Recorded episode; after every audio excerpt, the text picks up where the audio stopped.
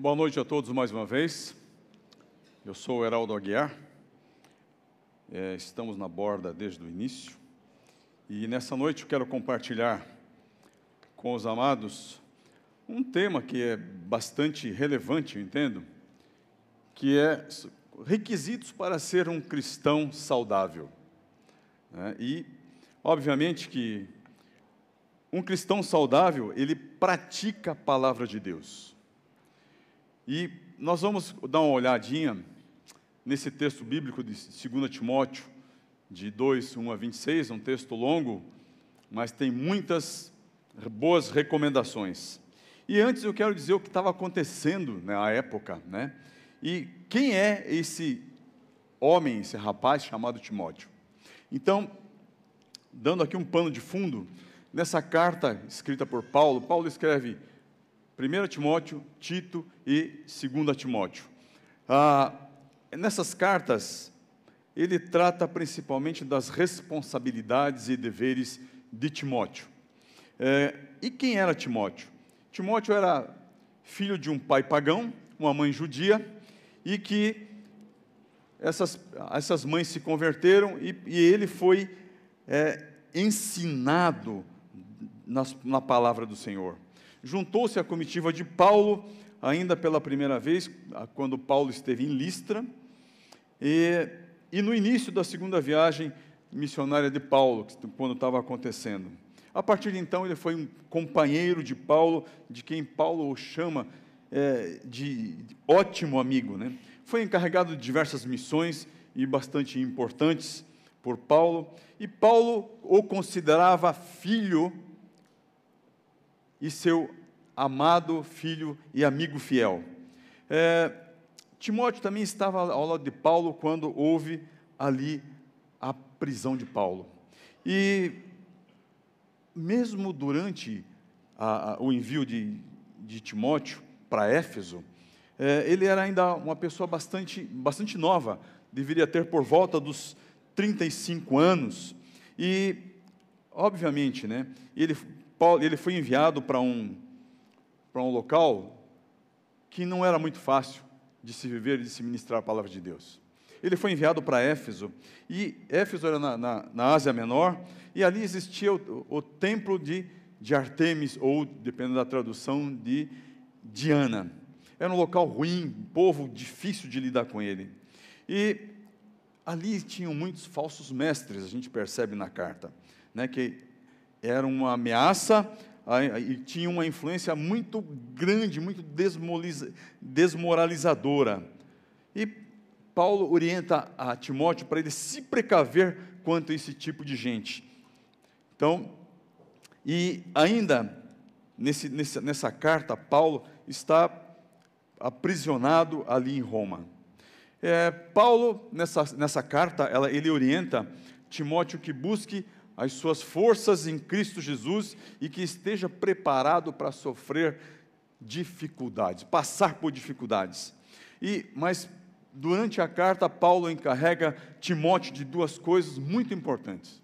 A primeira delas é que ele deposite o pleno evangelho e seja fiel, que seja fielmente transmitidos a homens fiéis que por sua vez o transmitam a outros. Muito embora as recomendações sejam feitas para um novo pastor, para Timóteo, ela vale para nós. E a ideia é que a gente olhe como é, como é que nós aplicaremos isso em, nossa, em nosso dia a dia, em nossas vidas. E a segunda coisa é que o propósito de Deus na entrada do Evangelho naquele local fosse cumprido na salvação eterna, na vida dos eleitos. Verso 2,10. E, e essas tarefas que ele passou para Timóteo, exige muito, muito trabalho, uma devoção tremenda. Uma, Timóteo precisava ter muita disciplina e uma tremenda diligência para que pudesse fazer com que o evangelho acontecesse ali em Éfeso. Ele faz, Paulo ainda faz algumas analogias com o soldado, né? ele cita assim que o soldado, nenhum soldado em serviço se envolve em negócios da vida, porque o seu objetivo é satisfazer aquele que o arregimentou. E, obviamente, depois da guerra, depois da batalha, depois da luta, vem um negócio chamado vitória. É, ainda faz uma analogia com o atleta, que o atleta não é coroado se não lutar as normas, se não correr, se não completar a carreira conforme as regras normais. Aí, depois que terminar a carreira, vencer, obtém a coroa. Na época era uma coroa, de louro que simbolizava que aquela pessoa era vencedora. Ainda faz uma analogia com o fazendeiro. Diz que o lavrador que trabalha deve ser o primeiro a participar dos frutos. Se o, se o fazendeiro, se o cultivador não participar devidamente, segundo as regras da natureza, segundo o tempo no plantio, no, no, no semear, ele simplesmente não vai colher nada. E aí há grande necessidade de perseverança. E eu quero ler com, junto com, com os irmãos o texto que diz assim, começando no verso 1, diz: Tu, pois, filho meu, fortifica-te na graça que está em Cristo Jesus. E o que de minha parte ouviste através de muitas testemunhas, isso mesmo transmite a homens fiéis e também idôneos para instruir a outros participa dos meus sofrimentos como bom soldado de Cristo Jesus. Nenhum soldado em serviço se envolve em negócio desta vida, porque o seu objetivo é satisfazer aquele que o arregimentou. Igualmente, o atleta não é coroado se não lutar segundo as normas. O lavrador que trabalha deve ser o primeiro a participar dos frutos. Pondera o que acabo de dizer, porque o Senhor se dará compreensão, te dará compreensão em todas as coisas. Lembra-te de Jesus Cristo, ressuscitado entre os mortos, descendente de Davi, segundo o meu evangelho, pelo qual estou sofrendo até algemas, como malfeitor. Contudo, a palavra de Deus não está algemada. Por esta razão, tudo suporto por causa dos eleitos, para que também eles obtenham a salvação que está em Cristo Jesus, com eterna glória. Fiel é esta palavra. Se já morremos com Ele, também vivemos com Ele. Se perseveramos, também com Ele reinaremos. Se o negarmos, Ele, por sua vez, nos negará. Se somos infiéis, Ele permanece fiel, pois de maneira nenhuma pode negar-se a si mesmo. Recomenda estas coisas, dá testemunho solene a todos perante Deus, para que evitem contendas de palavras, para que nada aproveitem, exceto a subversão dos, dos ouvintes. Procura apresentar-te a Deus aprovado, como obreiro que não tem de que se envergonhar, que, maneje, que maneja bem a palavra da verdade. Evita igualmente falatórios inúteis e profanos, pois os que deles usam passarão a impiedade ainda maior. Além disso, a linguagem deles corrói como câncer, entre os quais se incluem Hermineu e Fileto.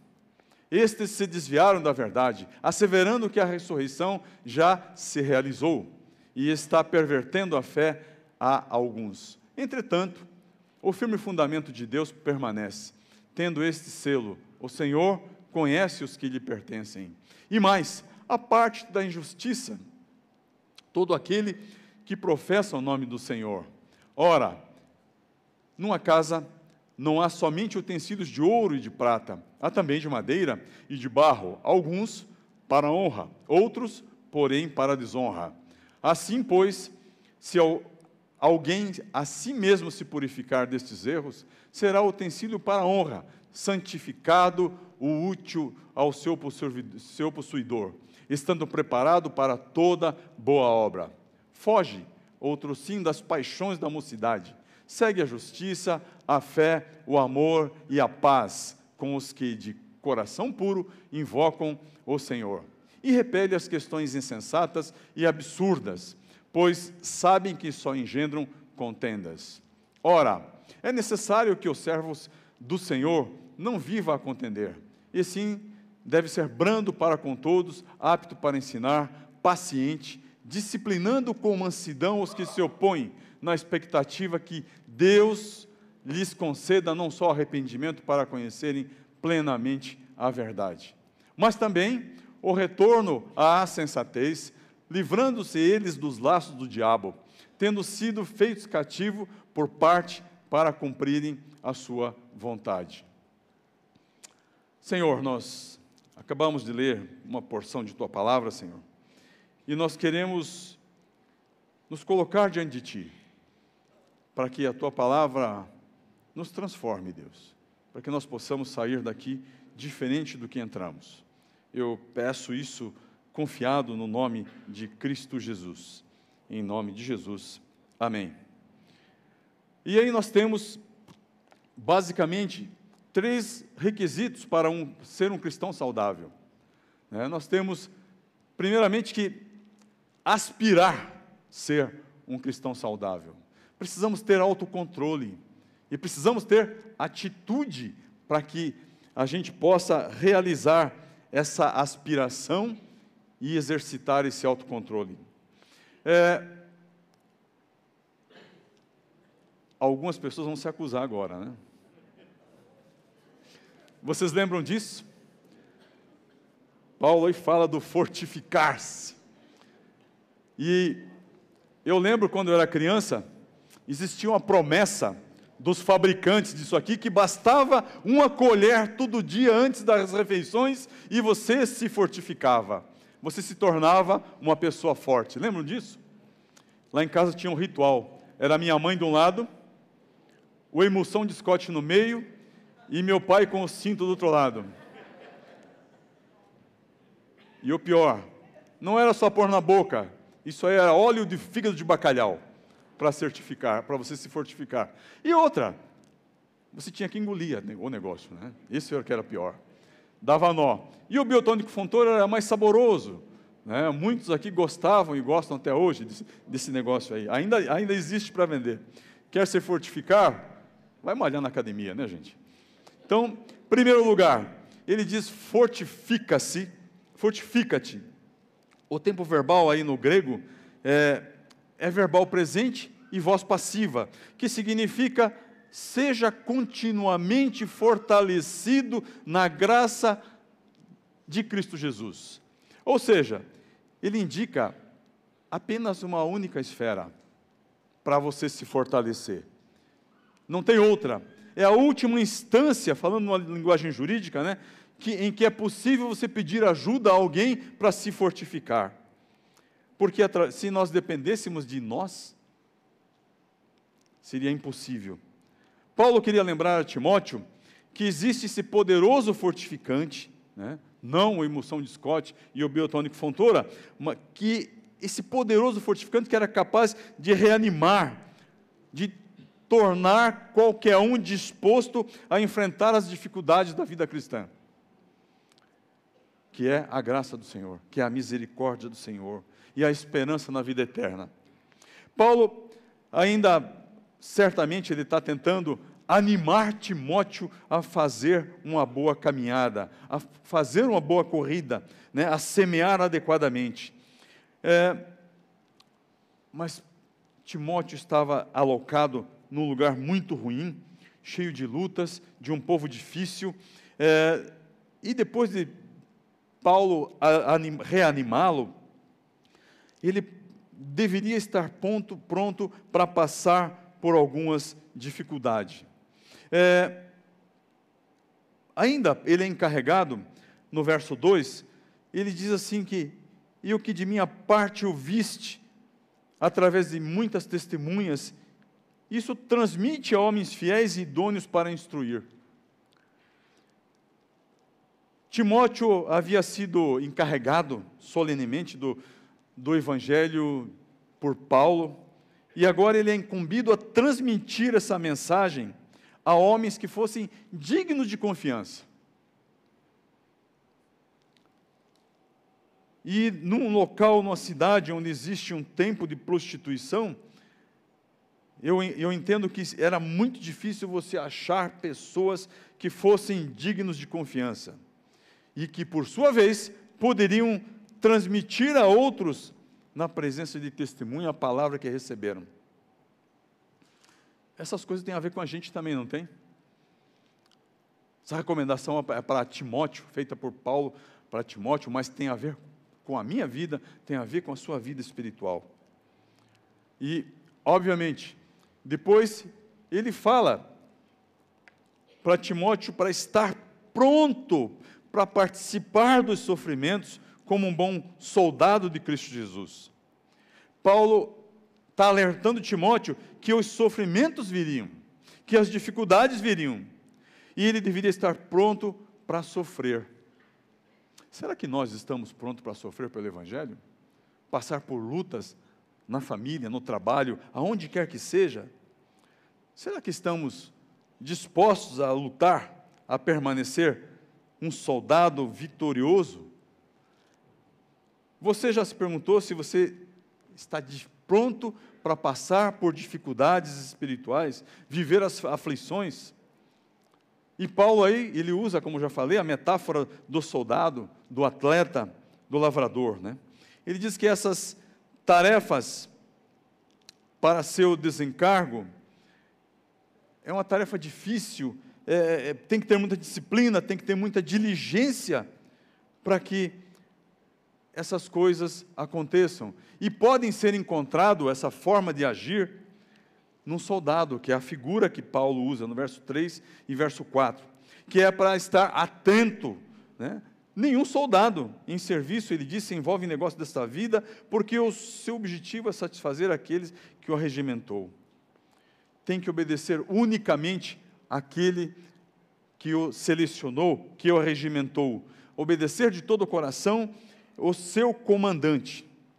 Certamente que o soldado vai para uma, para uma batalha, vai para uma guerra, e depois disso vem a vitória.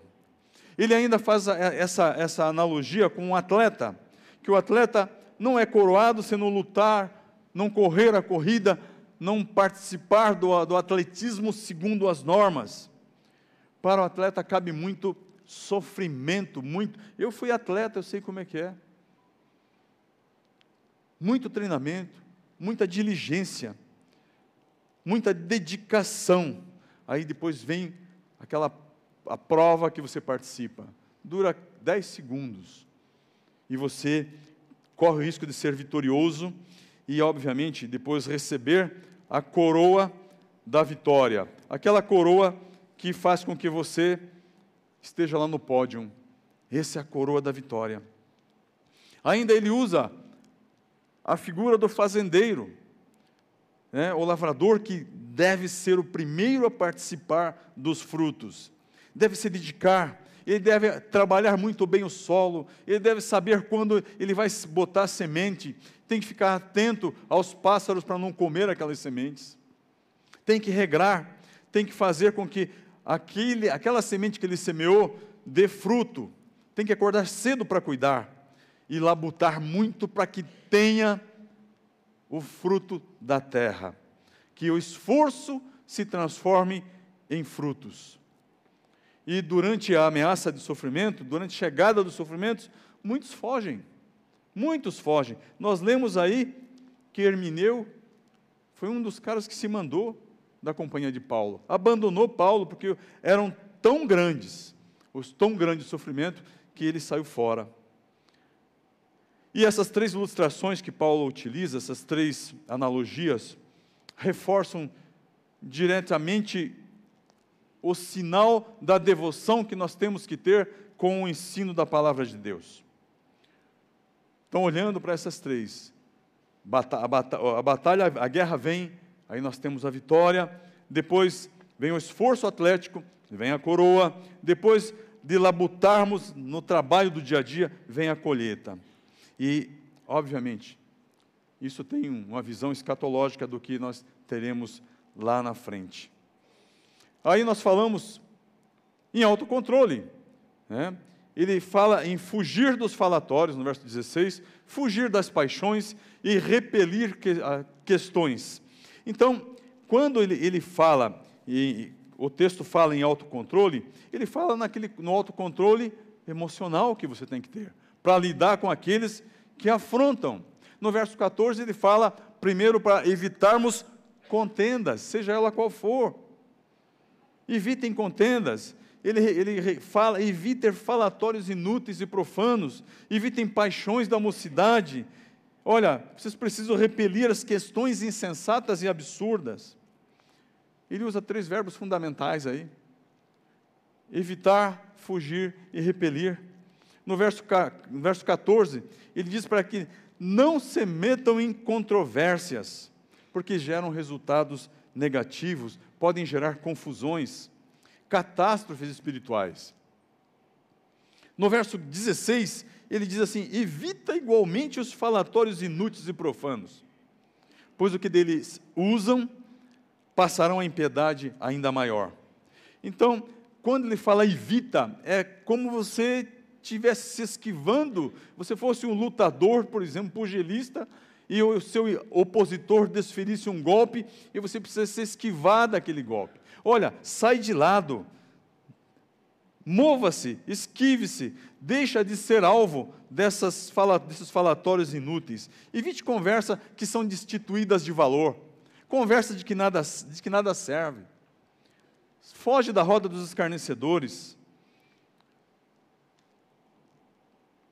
Quando ele fala em falatórios inúteis, nada mais são do que discussões vazias, discussões profanas, não santificadas, referentes a, a pessoas que são incrédulos. Nós encontramos isso diariamente no trabalho. Às vezes, em fila de banco, alguém começa uma conversa com você que não tem, não tem muito a ver. Paulo, ainda no verso 16, justifica, porque exorta Paulo a se manter distante dessas coisas. Ele diz assim que essas coisas são como o câncer, no texto diz, mas a palavra original no grego é gangrena, que corrói a pele, corrói a carne e, por fim, corrói os ossos, os ossos de cada um de nós. É, Paulo está comparando o dano que isso causa na vida de cada um de nós. Com a doença terrível, essa comparação é feita. Lá em Efésios, Paulo ainda, em Efésios 4, 29, ele diz assim: Não saia da vossa boca nenhuma palavra torpe, mas apenas palavras que promovam a edificação e a adoração a Deus. Ainda Paulo falando lá na carta de, de a 1 Coríntios, ele diz que as más conversações corrompem os bons costumes. Eu tenho certeza que você foi criado num berço de amor, com bons costumes, um bom caráter, moral definida. Né? E, ele, e essas conversações podem corromper isso que você trouxe do berço.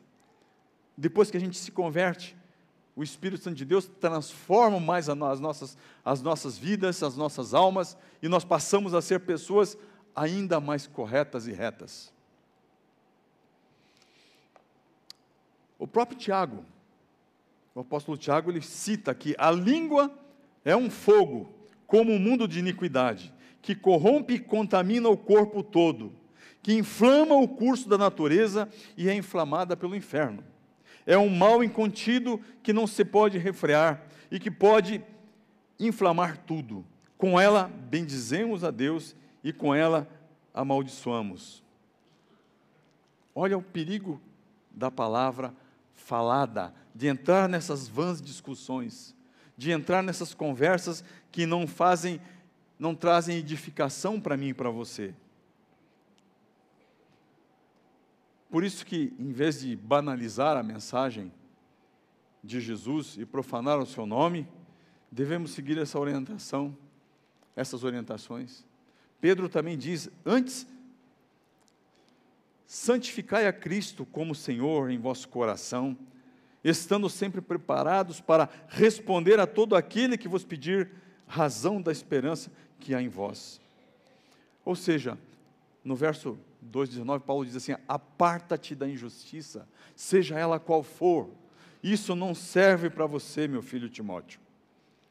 E se não serve para o Timóteo, obviamente não servirá para mim e para você. No verso 22, ele trata ainda das paixões da mocidade. O que, que são paixões da mocidade? São todos os desejos, os anelos, os anseios, desejo daquilo que é proibido, da luxúria. E o mundo está cheio de possibilidades, oferecendo tudo isso para qualquer um. Portanto, não devemos facilitar, não devemos ceder. Paulo escreve assim a 1 Timóteo 4,12: que ninguém despreze a vossa mocidade, mas seja um exemplo para os crentes da palavra, na conduta, no amor, no espírito, na fé e na pureza. Difícil para uma alma caída viver assim, mas precisamos perseverar nessa direção. E esse termo paixões da mocidade pode abranger muitas áreas. Já fui jovem, muitos aqui já foram jovens. Temos aqui em nosso meio muitos jovens, né? Podemos ter a luxúria por dinheiro. Tem gente que só pensa nisso. O desejo da honra, do reconhecimento. Tem muita gente que convive comigo no dia a dia que é assim. Quer ser reconhecido em tudo aquilo que faz. Quer ser o principal. Quer ser aquela pessoa que é enfatuada, cheio de si. Aquela pessoa que se basta, né? O desejo pelo poder. Muitos, muitos correm atrás do desejo, ainda que veio da mocidade, mas do desejo pelo poder. E por último, essa paixão da mocidade, a atração, o desejo por uma outra pessoa. Então, Paulo, orientando Timóteo, ele fala: olha, foge dessas coisas. Essas coisas não não servem para você, para quem quer ministrar o Evangelho. Foge das impurezas, das fantasias, dos maus pensamentos e das ideias que bombardeiam a nossa mente dia a dia, hora e hora. Mente, pecado, né? a mente vazia é o alojamento do pecado. Devemos manter distância disso. E o que faz o pecado em nossa vida? O que faz o pecado na minha e na sua vida? Ela nos, simplesmente nos separa de Deus, nos cria um, um abismo entre eu e Deus. Isso arruína a minha relação com Deus e com os outros, porque quando eu estou em pecado, o que acontece? Eu me afasto de tudo e de todos. É a forma de me proteger. E ele, ele, o pecado acaba dificultando essa relação com os meus irmãos.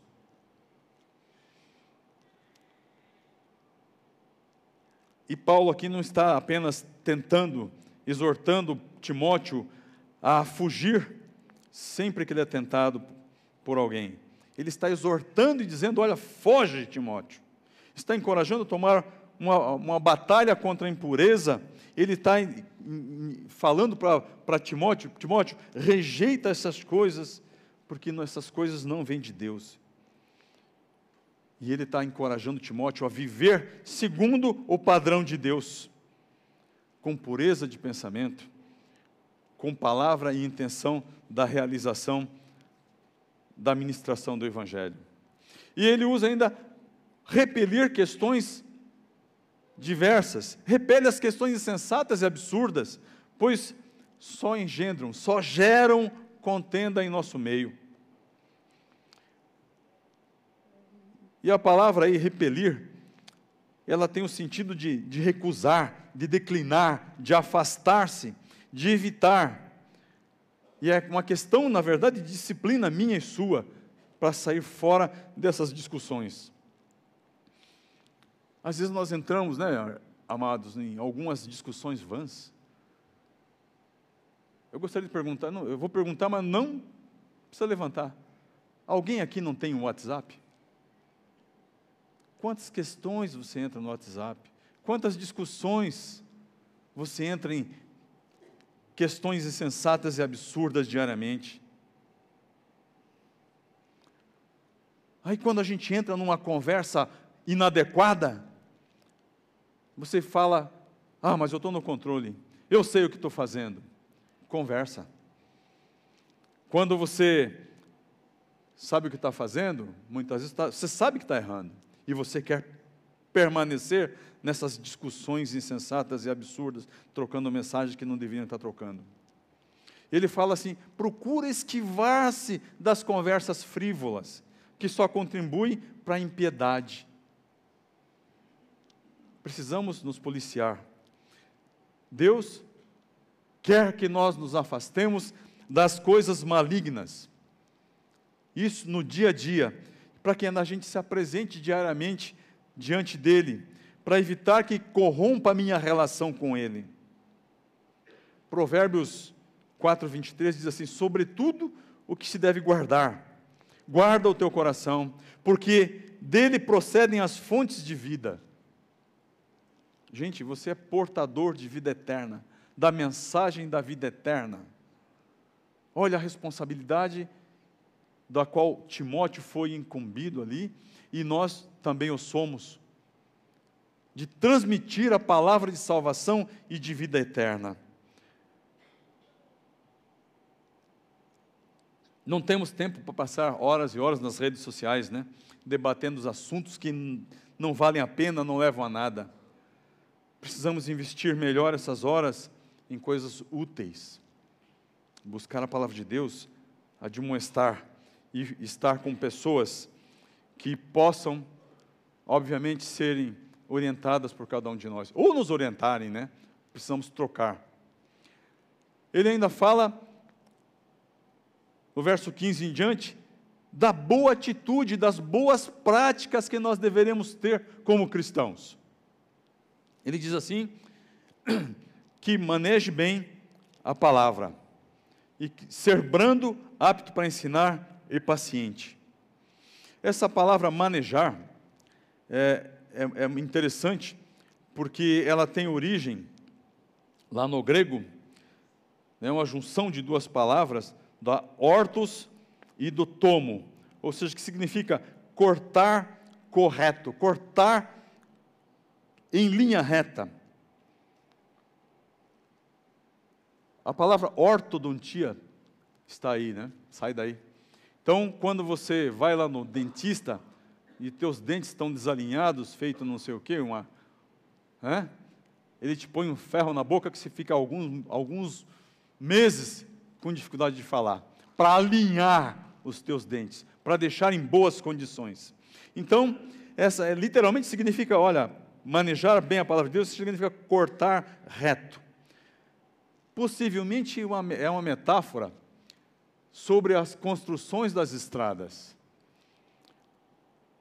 Que assim teria o sentido de não, não se desviar, né? Muito, seria reto. Prosseguir por caminhos planos, manter um curso reto, tornar a vida e o caminho, a caminhada plano e liso. Ensinar a palavra de Deus corretamente e diretamente. Nós precisamos aprender a isso, por isso nós somos chamados a fazer com que a minha vida e a sua seja uma exposição disso, que a palavra de Deus me transforme a tal ponto que eu possa testemunhar do manejo dessa boa palavra. No verso 24, ele fala ser brando, apto para ensinar e ser paciente. O texto diz assim: Ora, é necessário que o servo não viva a contender, e sim deva ser brando para com todos, apto para ensinar, paciente, disciplinando com mansidão os que se opõem, na expectativa de que Deus lhes conceda não só arrependimento para conhecerem plenamente a verdade, mas também o retorno à sensatez, livrando, livrando-se estes dos laços do diabo, tendo sido feitos cativos por ele para cumprir a sua vontade. Então, nós olhamos para essa palavra brando, né? É, é, é brando é ser paciente, é ser afável, ser meigo, é ser bondoso na palavra e na conduta com o outro que está diante de você. É você exercer o fruto do espírito da longanimidade é você, poder você ser demorar mais para reagir, ser paciente diante dos erros do outro e suportar o mal que o outro te faz com longanimidade. Ele ainda fala lá em apto para instruir, disciplinando. Né? É, essa pessoa, no caso de Timóteo, deve ser devotado à exposição positiva da palavra de Deus em vez de estar se envolvendo em conversas, em controvérsias que não levam a nada, que se opõem à verdade, e ser apto e hábil no ensino da palavra, estudioso da palavra do Senhor, amante da palavra e cuidadoso para com a palavra do Senhor. E agir em todas ocasiões com mansidão e domínio próprio. Eu sei que você no trânsito age com domínio próprio e mansidão. Não é verdade? Todos nós. Saímos de casa assim, com muita longanimidade e a gente exerce no trânsito essa coisa. Que Deus tenha misericórdia de nós. Que nós possamos testemunhar aqueles que precisam de arrependimento, testemunhar da palavra transformadora na minha vida. Te fechou? Não o xingue. Senhor, abençoa. Dá vontade de falar, né? Brigar, mas não. Peça, peça pede para o Senhor abençoar. Paulo alerta para os males e as corrupções daqui, dos últimos dias ainda. É, lá em, ainda mais adiante, o apóstolo Paulo, ele, ele no verso 3, na, no capítulo 3, verso 1, ele diz para Timóteo quem que Timóteo vai, que tipo de gente que ele vai encarar e por que, que ele precisa ser apto, paciente, brando, porque ele diz, olha, porque são homens serão egoístas, avarentos, jactanciosos, arrogantes, blasfemadores, desobedientes, irreverentes, desafeiçoados, implacáveis, e dá todos os adjetivos que um ser humano com má índole pode ser gente que Timóteo iria encontrar ali.